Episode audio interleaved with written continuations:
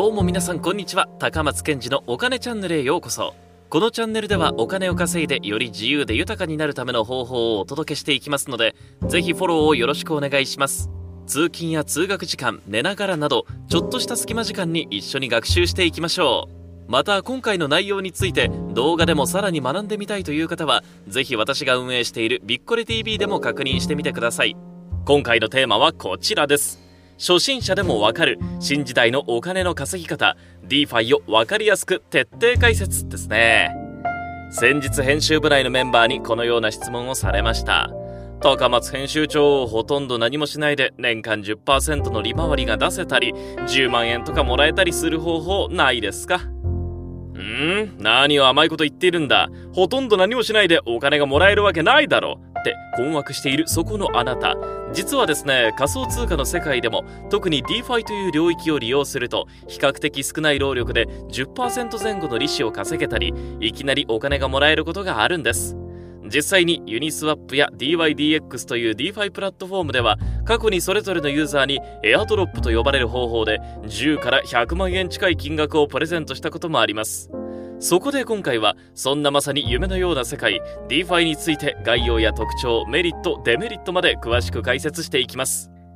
ん？ちょっと待てよ。DeFi で稼いでみたくても手元にお金がないと思った視聴者の方に朗報です。私が編集長をしているビッコレというポイントサイトでは誰でも簡単に無料でビットコインを獲得できます。自分の資金を使わずに DeFi で稼げたらなとお考えの方はビッコレで簡単にビットコインを入手してそれを元手に DeFi を利用してみてください。概要欄にあるリンクから簡単に登録できますので興味のある方はぜひこの機会に登録してみてください。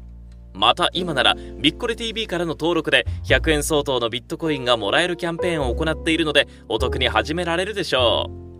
DeFi とは decentralized finance の短縮形であり日本語においては分散型金融と訳されます。これは簡単に言えば中央管理者がいない金融サービスということになります。では中央管理者がいないとは一体どういうことでしょうか？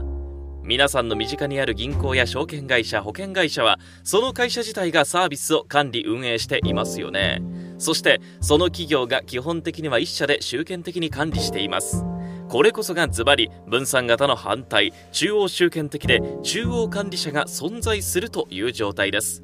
DeFi とはまさにこの中央管理者がいない状態の金融サービスなのです。無人のシステムによって管理されているので基本的に管理を行う人は存在しません。その結果非常に自由度が高く多種多様で今までにはなかったようなサービスが次々と生まれており一攫千金のチャンスもゴロゴロと転がっています。一方中央管理者がいないということは何かミスやバグに遭遇して損をしたとしても助けてくれる人がいない。自分で解決しなくてはいけないということでもあります。アメリカの証券取引委員会のゲンスラー委員長は仮想通貨全体をルール無用の西部開拓時代ワイルドウエストに例えましたが DeFi の世界はまさにその最前線フロンティアと言えるでしょう。さて DeFi の概要についてざっくり把握していただけたと思います。ここからは DeFi の特徴について解説していきましょう。まず1つ目の特徴は本当の意味で自分の資産を管理できるということです。えすでに DeFi なんかしなくても銀行にあるお金自分で管理しているけど何を言ってるの？と思われる方もいらっしゃると思いますので詳しく説明しますね。実際現在の日本であれば銀行にお金を預けても基本的に好きなタイミングで入出金できるという安定した環境が存在しています。ところが終戦直後の日本や90年代から2000年代のウルグアイやアルゼンチンでは預金封鎖ということが行われた過去があります。預金封鎖とは国などが預金されているお金に引き出し制限をかけるというものでこのような措置を取られると自分の預けたお金なのに自由に使えないということが起こります。また仮想通貨の中央集権的な取引所も似たような問題を抱えています。中央集権的取引所はその取引所が顧客が預け入れた仮想通貨を管理するという形になります。言い方を変えれば取引所が顧客の資産を好きなように動かせるということでもあるのです。実際日本の金融庁が認可を出していない悪質な海外取引所では経営陣が資産を持ち逃げを行った疑惑のあるところも存在しています。こうなってしまえば自分の手元に仮想通貨が戻ってくることはほとんどないでしょう。一方 DeFi においては資産を取引所や銀行に一時的に預けるという工程が基本的に存在しません。また預ける場合においてもその預け先は無人で動くシステムです。つまり悪意や政治的な背景を持つ人々の影響が極めて少ないためにほぼ自分の意思決定のままに資産管理できると言えるでしょう。2つ目は24時間365日ほぼタイムラグなしで利用可能な点です。仮想通貨の中央集権的な取引所は入出金に時間のかかる傾向があります。かかる時間は15分から1日程度と様々ですが仮想通貨は値動きが激しいものが多いため入出金の間に暴落してしまうこともありリスクが存在します。一方 DeFi を使うとほとんどタイムラグがなく取引を行うことができるので価格変動のリスクを小さくすることができます。3つ目は地域に左右されにくい点です。日本では考えられないことですが国外には銀行口座すら持てず非常に不自由な生活を強いられている人たちがたくさん存在します。銀行口座が持てないと現金書き留めや現金のみの取引に限られてしまいインターネットバンキングなども使えないため不便なだけでなく経済的成長の基盤すらも奪われてしまいます。そこで DeFi の出番です。DeFi のシステムを上手に使えば銀行口座の有無に関係なく仮想通貨による商品の決済システムを作り上げたり仮想通貨を貸し出したり貯蓄することが可能となります。このように DeFi は私たちの金融面の選択肢を広げてくれるだけでなく今までの金融の輪に入れていなかった人も金融に参画できるという大きな社会的な意義も持ち合わせています。特徴についても少し分かっていただけたところで次のコーナーからは DeFi の世界で稼ぐ方法をいくつかご紹介します。1つ目の稼ぐ方法は流動性マイニングというものです。流動性マイニングとは暗号資産を預け DeFi のサービスに流動性を提供する見返りとして報酬を獲得することです。この方法の特徴は非常に高い金利や報酬を得られることです。比較的安全な流動性マイニングを行う場合でも年利数パーセントから数十パーセントリスクの高いものでは数万パーセントの利益を得られることがあります。また好循環が生まれやすく次のようになっています。1たくさんの資産が預けられる。2サービスが使いやすくなりさらに多くの人が使うようになる。3ユーザーが使えば使うほど預けている人の報酬も増える。41から3が繰り返される。このサイクルが回り続けることが高い報酬率のからくりというわけです。流動性マイニングが行える著名なサービスとしてはユニスワップパンケーキスワップなどの DEX と呼ばれる分散型取引所が存在しています。2つ目の稼ぎ方はレンディングというものです。レンディングとは自分の持っている仮想通貨を誰かが借りられるように預けて金利収入を得ることを指します。レンディングの特徴は圧倒的に高い金利です。例えば日本の普通の銀行で預金することを考えてみましょう。おおよそ日本の普通預金の金利は0.001%ほどと言われています。これはなんと1億円預けても1年で得られる金額はたったの1000円ほどであり非常に低いと言えるでしょう。ところが仮想通貨のレンディングは比較的安全に近い貸し方を行っても数パーセント場合によっては10%に近い金利を受け取ることが可能です。このレンディングも流動性マイニングと同じように好循環が生まれやすい仕組みとなっています。1たくさんの資産が預けられる。2借り手がたくさん借りる。借りた仮想通貨が使われることにより DeFi エコシステムにお金が行き渡りさらに借りたい人が増える。3金利が上昇する。このように借りる人が増えることにより経済循環が生まれますます金利も上昇していくわけです。このレンディングが行えるサービスとしては著名なものにコンパウンドというものが存在しています。このサービスは DeFi が大きく話題になる前からサービスを提供しており比較的安心できる老舗とも言えます。3つ目の稼ぎ方はエアドロップというものです。これは無料で仮想通貨をもらえるイベントのことを指します。そんなことが本当にあるのかとお思いの方も多いと思いますので少し詳しく解説しますね。エアドロップを行う理由は主に顧客の獲得及び維持です。仮想通貨のサービスは非常に競争が激しく常にユーザーを引きつけていないと競争に敗北してしまいます。そのために過去にそのサービスを使っていた人にお礼の意味合いでエアドロップが行われることやこれから使ってくださいねという意味合いで配られることが多々あります。著名な例では2020年9月に最大級の分散型取引所のユニスワップが過去利用したことのあるユーザーに対して一律10万円以上相当の仮想通貨を配布した例や2021年9月に同じく分散型取引所である DYDX が過去の利用者に数十万から1000万円超え相当の仮想通貨を配布した例があります。どのプロジェクトがエアドロップを行うかということを当てるのは非常に難しいですが情報をつかめたり推測ができる場合ほとんど元手なしで大金を手に入れられる可能性があります。4つ目の稼ぎ方は DeFi 関連銘柄に投資を行うことです。今までの稼ぎ方はある意味飛躍的に大きく稼げる可能性もある反面必要とされる知識量も多く少々難しいものでした。そこで高松が DeFi 投資を行うにあたり初心者でも比較的簡単に投資を行う方法として一番おすすめなのは DeFi 関連銘柄に投資を行うという方法です。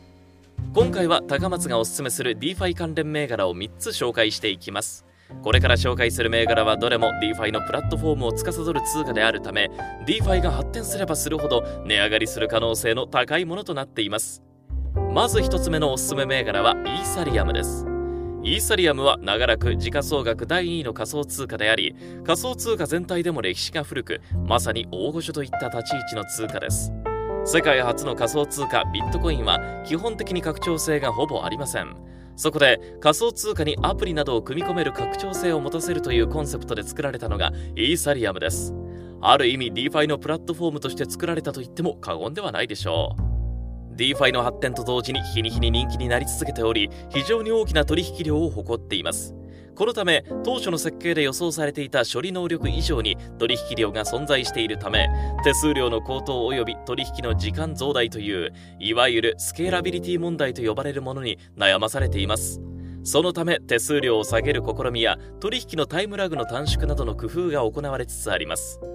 2つ目のおすすめ銘柄は BNB です。BNB はバイナンスコインというのが正式名称です。バイナンスという名前に聞き覚えのある方もいらっしゃるかもしれませんね。そうです。このコインは海外取引所のバイナンスが発行しているコインです。このコインは所持使用するとバイナンスにおいて様々なサービス割引が受けられるという効果を持っています。しかしそれだけではありません。BNB はバイナンススマートチェーンと呼ばれる DeFi のプラットフォームの基軸通貨でもあるのです。バイナンススマートチェーンはイーサリアムのネットワークをほぼコピーしたものですが分散性が下がる代わりに取引手数料や取引のタイムラグが大幅に改善されています。DeFi の発展と同時にイーサリアムはスケーラビリティ問題に直面してしまいましたが問題を解決できる一つの選択肢が BNB およびバイナンススマートチェーンというわけですね。3つ目のおすすめ銘柄は ABAX です。アバックスはアバランチというのが正式名称です。アバランチは DeFi やその他の金融資産のハブ、プラットフォームになるように開発された通貨です。アバランチは設計が仮想通貨の中では比較的後発のために既存通貨の欠点をほとんど改善できるように設計されています。処理能力は中でも特筆すべきもので、イーサリアムの100倍はあると言われています。これにより莫大な量の取引を可能とし、低価格での取引を実現しています。DeFi の発展の中で非常に成長した通貨であり2020年から2021年のブーム時には3000から4000%の価格上昇を見せました。さてそんな夢あふれる DeFi 関連の仮想通貨等ですが一体どうやって購入できるのでしょうか？次のコーナーでは実際に DeFi 関連銘柄を購入する方法を解説していきます。まずは国内取引所で取り扱いがある銘柄の購入方法について解説していきたいと思います。この場合の購入方法は非常にシンプルかつ簡単です。購入したい銘柄が国内取引所で取り扱われている場合その取引所で購入したい銘柄を選択し買いたい量を設定して購入します。国内で DeFi 関連銘柄を購入する場合購入難易度の点から言えばイーサリアムを買うのがいいでしょう。特に国内最大級の取引所であるコインチェックでは非常に簡単に購入ができるのでおすすめです。ではもし自分の購入したい DeFi 関連銘柄が国内仮想通貨取引所にない場合はどうすればよいでしょうか？先ほど紹介した通貨では BNB アバックスが当てはまりますね。この場合はバイビットやバイナンスなどの海外取引所で購入します。まずコインチェックなどの国内取引所でビットコインなどの仮想通貨を購入します。その後その仮想通貨をバイビットなどに送金しその仮想通貨を売って DeFi 関連銘柄を入手します。以上が海外取引所での購入方法です。しかし海外取引所は日本の金融庁の認可を受けておらずリスクがつきものなので利用は自己責任で行ってください。海外取引所の利用はちょっと不安だなという方はまずはコインチェックなどの国内取引所でイーサリアムを購入してみてください。コインチェックではわずか500円という少額から購入できますので気軽に投資を行うことができるでしょう。概要欄のリンクから簡単に登録できますのでぜひチェックしてみてください。最後に本日のまとめです。DeFi とは decentralized finance の短縮形のことで中央管理者のいない金融サービスのことでした。DeFi の特徴としては自分で資産管理ができる。24時間365日使える。地域に左右されにくいの3点でしたね。DeFi においての稼ぎ方としては1流動性マイニング2レンディング3エアドロップ4 DeFi 関連銘柄への投資の4点があり手軽さ分かりやすさという観点から DeFi 関連銘柄への投資をお勧めしました。その DeFi 関連銘柄ではイーサリアム、BNB、アバックスの3つを紹介しましたね。また DeFi 関連銘柄を購入するにはコインチェックなどの国内取引所で購入する方法と海外取引所で購入するの主に2つの方法があります。とりあえず DeFi 関連銘柄に投資をしてみたいという方はまずは国内最大級の取引所であるコインチェックでイーサリアムを購入してみることをお勧めします。